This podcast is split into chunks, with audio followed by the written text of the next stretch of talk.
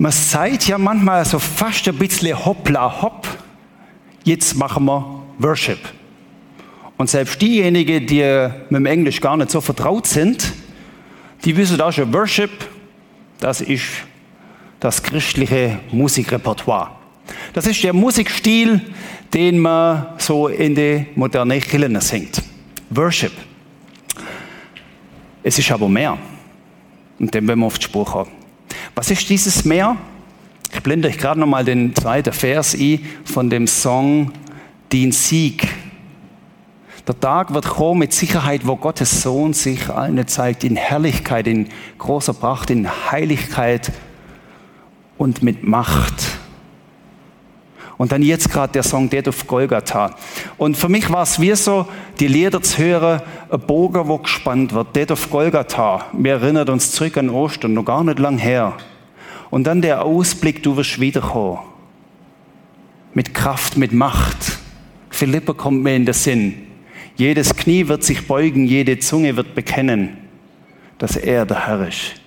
Worship ist etwas, und dem kommen wir gerade noch mehr auf die Spur, wo uns mit hineinnimmt in das, was Gottes Geschichte ist. Worship, wir sind gar nicht beim Englischen bleiben. Worship, was ist das? Ich habe die englische Bibel aufgeschlagen und habe mal Konkordanz und Worship nachgeschlagen. Dieses englische Wort. Und dann sind mir verschiedene Begriffe begegnet, wie die Sätze übersetzt werden. Wir, we worship him. Wir betet ihn an, heißt in der deutschen Übersetzung. Oder übersetzt wird Worship mit, wir gehen auf die Knie. Oder wir erheben uns zu ihm. Es ist eine Haltung der Hingabe zu einer größeren Sache. Es ist die Haltung der Anbetung, wo es nicht um mich geht, sondern um etwas anderes geht. Darum tut es mir manchmal fast ein bisschen leid, wenn man sagt, ja, das ist halt Worship.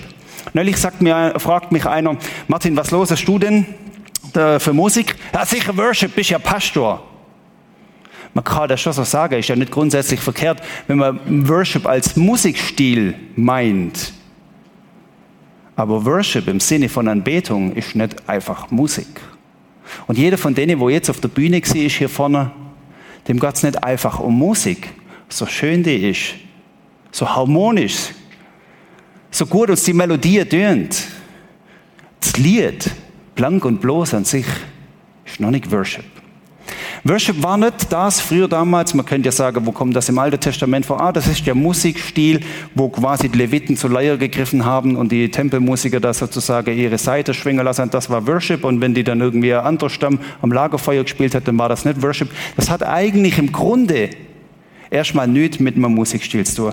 Worship heißt Anbetung. Worship heißt Anbetung und dem werden wir die Spur und dann fragt man sich, wo fangen wir denn an? Weil ganz vorne ist schon Worship und ganz hinten ist auch wieder Worship. Ganz vorne ist Anbetung und in der Mitte ist Anbetung und hinten ist auch wieder Anbetung. Und dann fragt man sich schon, wenn du einen Input machst über Anbetung, was nehmen wir denn? Aber für mich gibt es zwei Vers, wo eigentlich Anbetung sehr, sehr gut auf den Punkt bringt. Und wir finden diese zwei Vers im Johannesevangelium, wo es um eine Geschichte geht, wo zunächst mal gar nicht viel mit Anbetung zu tun hat. Nämlich eine Geschichte in Johannes 4, wo es heißt, Jesus war auf dem Weg von Galiläa nach Judäa und er ist durch Samarien gelaufen. Und er war mit seinem Gefolg, wir versetzen uns kurz in die Szene hinein, seine Jünger, die Leute drumherum unterwegs auf der Wanderung, auf diesem Fußmarsch, vielleicht staubig, ein paar Olivenbäume hin und wieder, ein Rinnsal, Wässerli, wo da rumfließt. Und dann kommen sie am Mittagszeit an einen Brunnen. Links so bisschen das große Gebirge, ein paar Berg. Und sie kommen dann in den Brunnen und Jesus trifft eine Frau. Wer so öfters im Gottesdienst ist, der kennt die Geschichte. Das ist die Geschichte, wo Jesus der Frau, eine Ehebrecherin, begegnet. Und dann ist es interessant, weil es zuerst mal lang gar nichts mit Worship, Anbetung zu tun hat.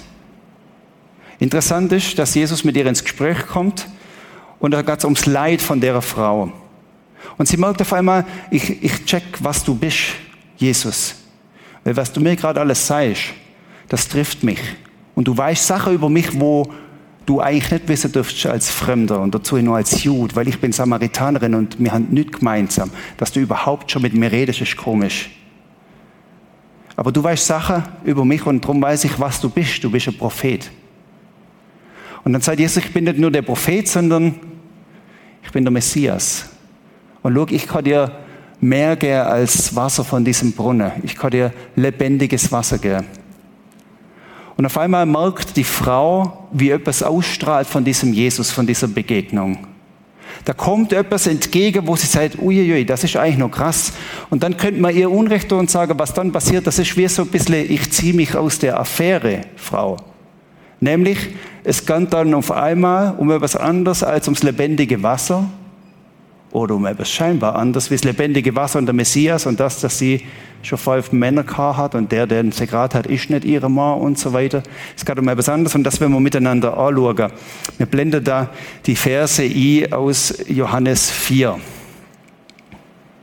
Da heißt es nämlich, ihr Samaritaner betet an, ohne zu wissen, was ihr anbetet. Wir jedoch wissen, was wir anbeten, denn die Rettung der Welt kommt von den Juden. So, abrupter Themawechsel. Um was ist gerade gegangen? Ihr wisst nicht, was ihr anbetet. Um was geht es jetzt, Jesus? Ein bisschen krasses äh, Themawechsel. Gerade noch so seelsorgerlich und jetzt auf einmal, ihr wisst nicht, was ihr arbeitet. Das hat eine Bewandtnis, dass Jesus das seid. Denn die Frau hat vor diesem Vers gesagt, und da sage ich mir, hast du dich aus der Affäre ziehen wollen? Oder hat es gerade Gottes Geist gelingt, dass du das fragst? Da hat die Frau nämlich gesagt, Jesus, alles schön und gut. Ich habe nur eine Frage, wie ist das, wie ist das mit dem Worship? Fragt sie aus dem Nicht. Wahrscheinlich hat sie da links übergeschaut und das Gebirge gesehen und den Berg Garazim gesehen. Da hat sie gesagt, schau Jesus, mir betet, mir Samaritaner, mir betet auf dem Berg Garazim an. Schau Jesus, das ist unsere Art und Weise, den Jahwe Gott verherrlichen und zu arbeiten. Und das hat einen guten Grund, dass das da ist, Jesus, weil da auf dem Tempelberg, da wo letzte Nacht wieder es um Blendgranate ging, um Wasserwerfer und was weiß ich was alles. Da, den Tempelberg hat sie gemeint. Ihr Jude auf diesem Tempelberg, wo gerade wieder Post abgeht, wo ihn, wo ihn schon wieder bewegen kann, wo man merkt, schau mal, da tut sich etwas. Und das ist eine Frage der Anbetung, wo da abgeht. Ganz interessant. Das ist eine Frage der Anbetung, warum die sich kritisch schlagen. Wen beten wir wir an? Zurück zur Frau. Mir betet da an, aber ihr Jude auf dem Tempelberg. Jesus, wie verhält sich das? Wie, wie kann das gehen? Auf einmal landet ihr in dem Thema und dann seid ihr aber, ihr Samaritaner betet an, ohne zu wissen darüber, was ihr anbetet. Wir jedoch wissen, was wir anbeten, denn die Rettung der Welt kommt von den Juden. Das meint er ganz einfach, schau mal. Ist eigentlich ein simpler Hergang. Warum kommen sie von den Juden? Weil Jesus die Rettung der Welt ist und Jude war. Dann geht es weiter, wir blenden es wieder ein. Es kommt aber die Stunde und sie ist jetzt schon da.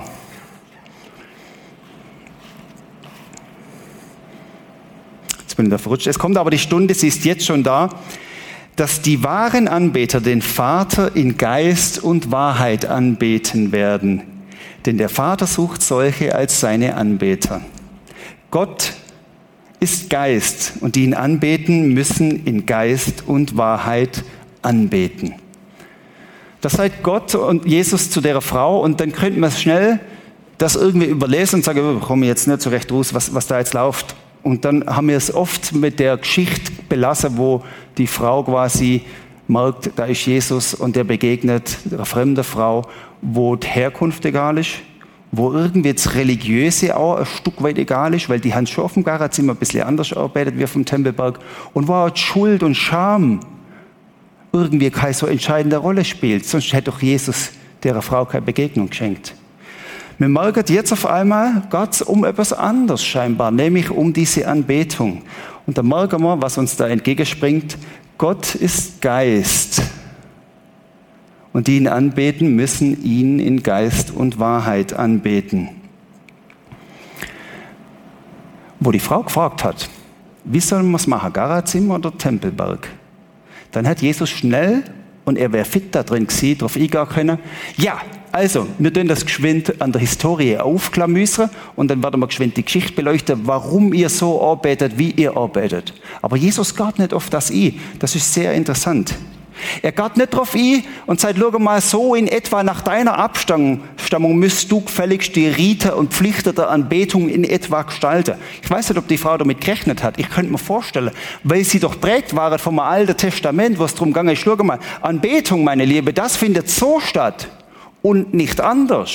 Und wisst ihr was? Anbetung auf der Tempelberg bis zum heutigen Tag ist das Gerangel. Welche Ethnie darf da drauf? Wie machen wir das? Bis zum heutigen Tag. Und es war damals nicht anders. Wer darf wir arbeiten? Wer darf zu diesem Gott kommen? Und natürlich war das damals krass reglementiert. Schau mal, da kannst du nämlich als Fußvolk gerade mal vergessen, dass du überhaupt in die Nähe kommst. In die Nähe von was? Von dem, was wir Juda Allerheiligstes nennen.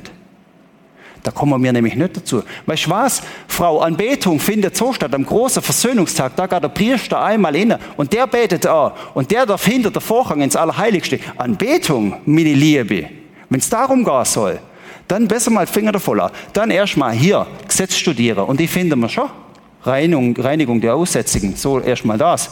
Und dann die Feste des Herrn, die feiern wir so. Dann kommt das und das, da kannst du gerade durchblättern, da findest du jede Überschrift passt da dazu. Das hat Jesus machen können, weil das ihre Geschichte war. So handeln wir das. Das ist unsere Liturgie auf dem Garazim. Jesus, wie meinst du es? Ist richtig so? Und Jesus sagt, ihr wisst nicht mal genau, wen er arbeitet. Und wisst ihr was? Die Stunde kommt, wo Anbetung anders aussehen wird. Der Folgetag ist nämlich etwas passiert. Da ist der Vorhang zerrissen. Wie gewaltig war das? Und wie gewaltig ist das schon in Aussicht gestanden damals? Nämlich die Anbetung, die wird ganz neu definiert, meine Liebe. Nämlich der Vorhang ist offen und du kannst Gott begegnen. Schau mal, wir machen es nicht so und so. Ich sag dir nicht, Frau, du bist sowieso ausgeschlossen, weil du Samaritanerin bist und sowieso einen anderen Kult hast. Ich sag dir nicht, du gehörst nicht dazu, weil du eine falsche Ethnie hast. Ich sag dir nicht, du gehörst nicht dazu, weil du Frau bist und das Geschlecht passt mir nicht. Ich sag dir nicht, schau mal, aus deiner Geschichte heraus, Schuld und Schande, kannst du einfach mal ganz vergessen. Das sage ich alles nicht, sondern er macht diese grundlegende Aussage der Anbetung und er bringt eins auf den Punkt. Anbetung ist keine Frage des rechten Ortes, Garazim oder Tempelberg oder die viele, viele Opferstätte, wo sie noch haben. Anbetung, und das war in der damaligen Zeit, und das müssen wir geschichtlich verstehen, revolutionär, ist keine Frage der Herkunft der Ethnie oder des Geschlechts. Anbetung Gottes, meine Liebe, wird nicht reduziert auf die Art und Weise. Jetzt kann man sagen, ja, das war damals so. Aber ich probiere ein paar Brokatschlager hier ins Prisma rein und zu dir heim auf das Sofa. Ich probiere ein paar Brückenschlager, wo ich dann nämlich sage, ja, es ist vielleicht heute keine Frage der Herkunft oder des Geschlechts, aber des Musikstils durchaus. Unterhaltung gerade auch noch, Martin.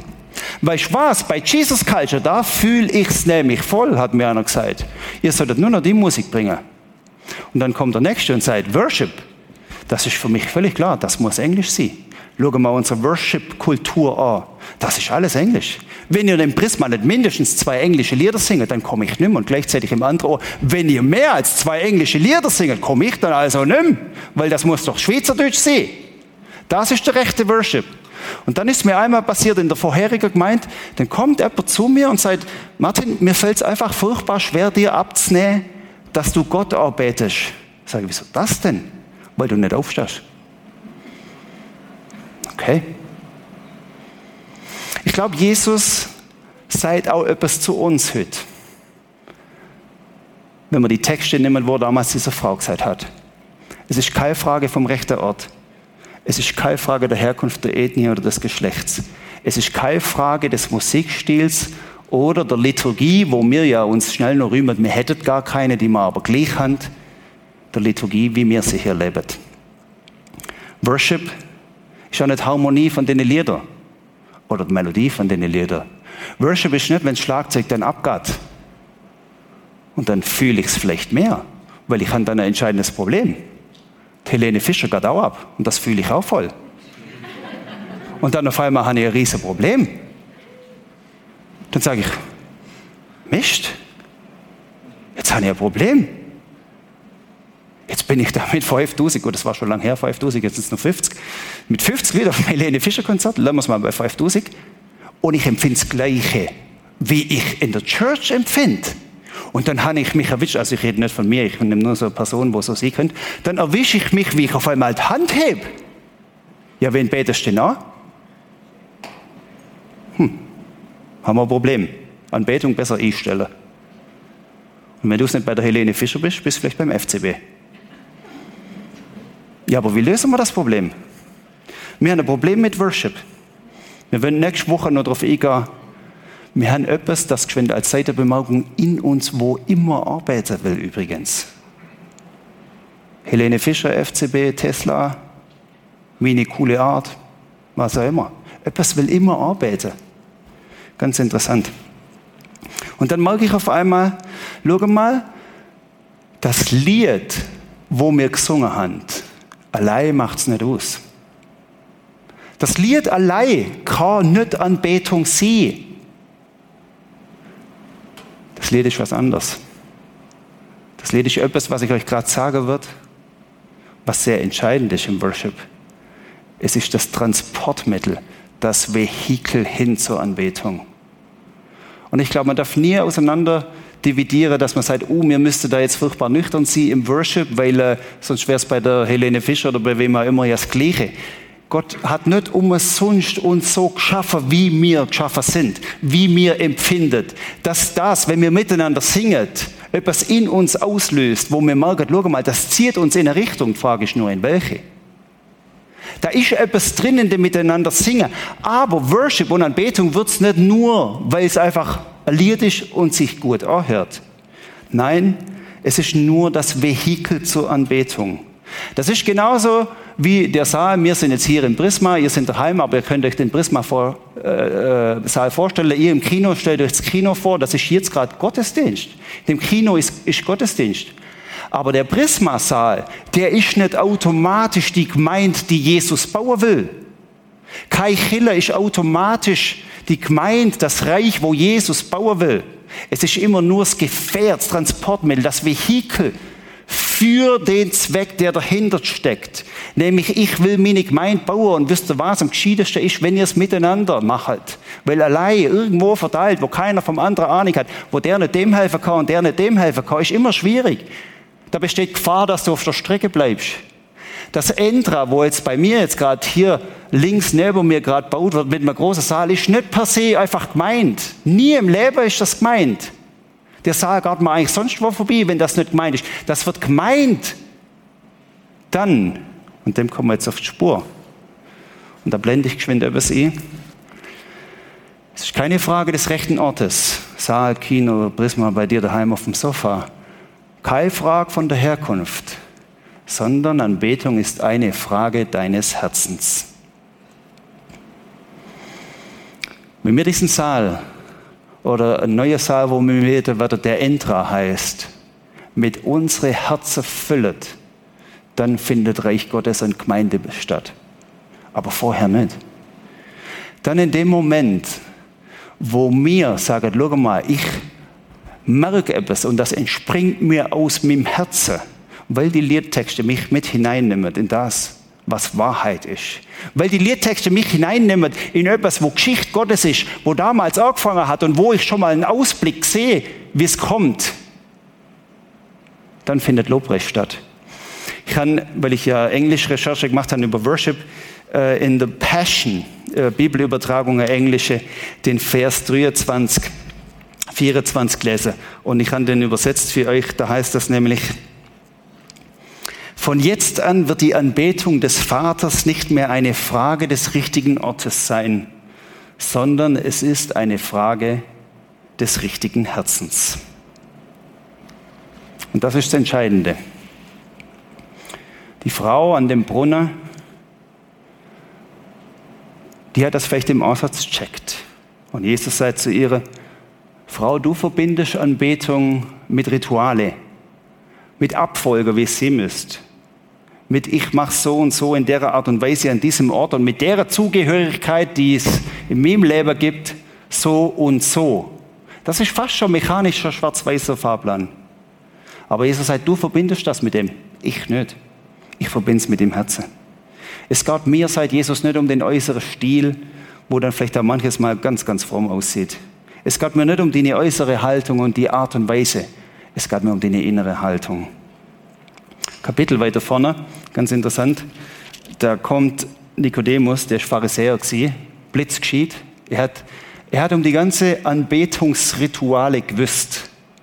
Der kommt zu Jesus, könnt ihr nachlesen, Johannes 3. Und dann kommen wir ins Gespräch und der Nikodemus, der checkt etwas von dem, wie die Frau es checkt hat, wer Jesus ist. Und dann fragt er, Jesus, wie, wie, wie geht's zu und her mit dem Glauben? Wie, wie, wie verhält sich denn wirklich?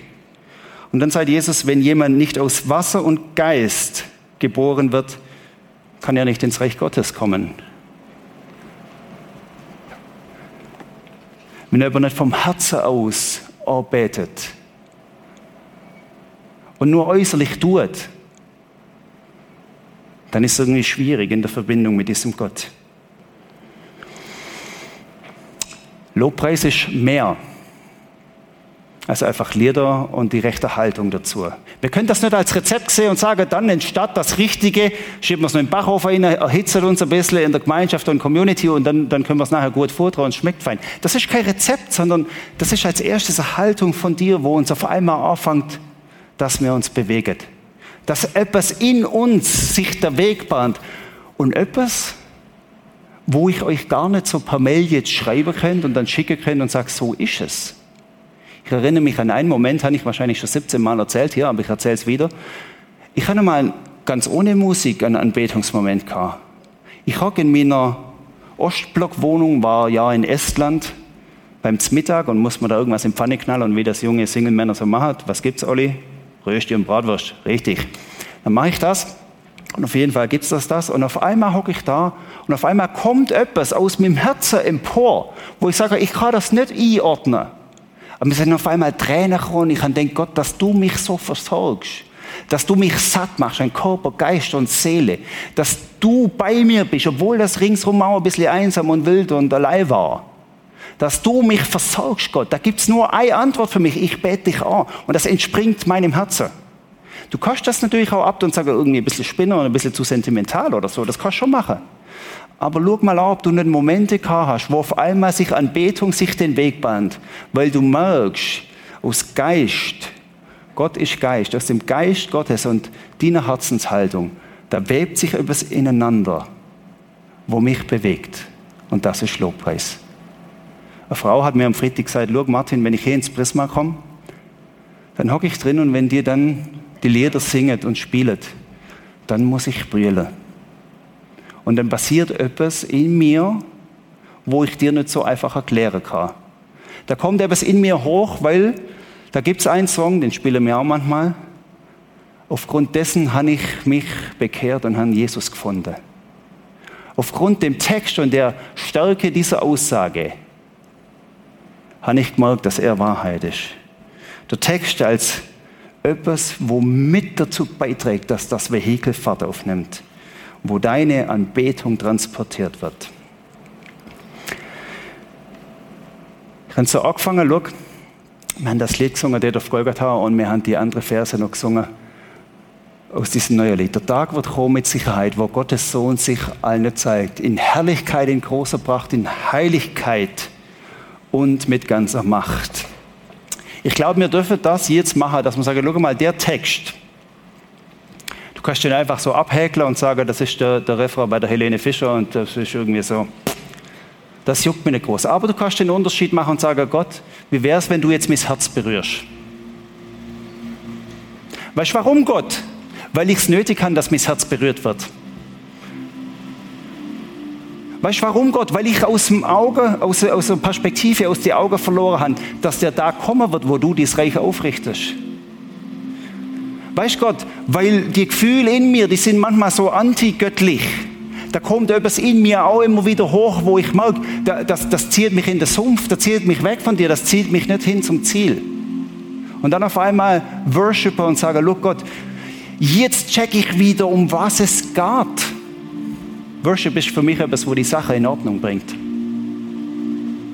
Wo wieder bewertet, was wichtig ist oder was sich nur aufbäumt, als wäre es wichtig. Worship, Lobpreis ist für mich etwas, wo ich sage, schau mal, das stellt mich und dich, Gott, wieder ins Verhältnis zueinander. weil sonst stand ich immer in der Gefahr, dass ich selber ein bisschen Gott sein will.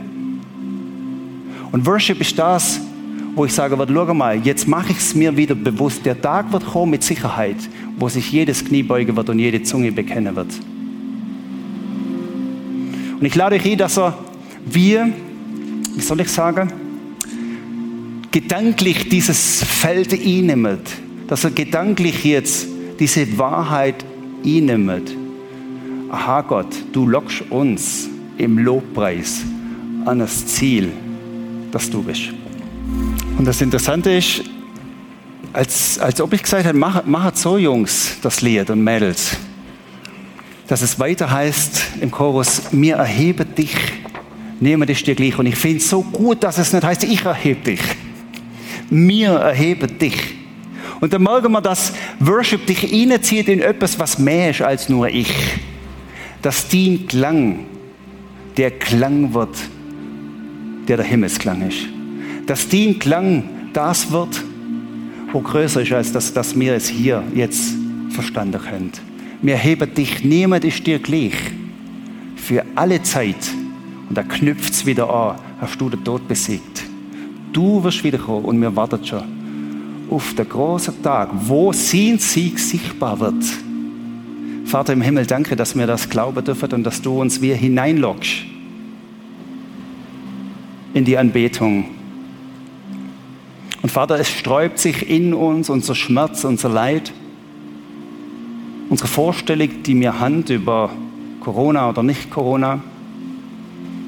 Es sträubt sich in uns manchmal der Lebensplan, den wir vorgesehen haben und der dann partout nicht wird, so wie wir uns das gewünscht haben. Und es sträubt sich in uns, wenn wir Leute haben, die sagen, das ist Quatsch, was der da erzählt. Aber Jesus, es lockt uns in den Himmel wenn wir uns jetzt in diesem Augenblick bewusst werden, wer du bist und dass du bist. Wir wollen Buß tun, wo wir das wieder nicht checkt haben. Wo wir vielleicht monatelang die Dimension außer vorgelassen haben. Bewusst und ganz unbewusst. Wir wollen umkehren und sagen, Jesus, nimm uns wieder mit in dem Vehikel vom Worship, auf dem Weg der Anbetung, der dir entgegengeht. Amen.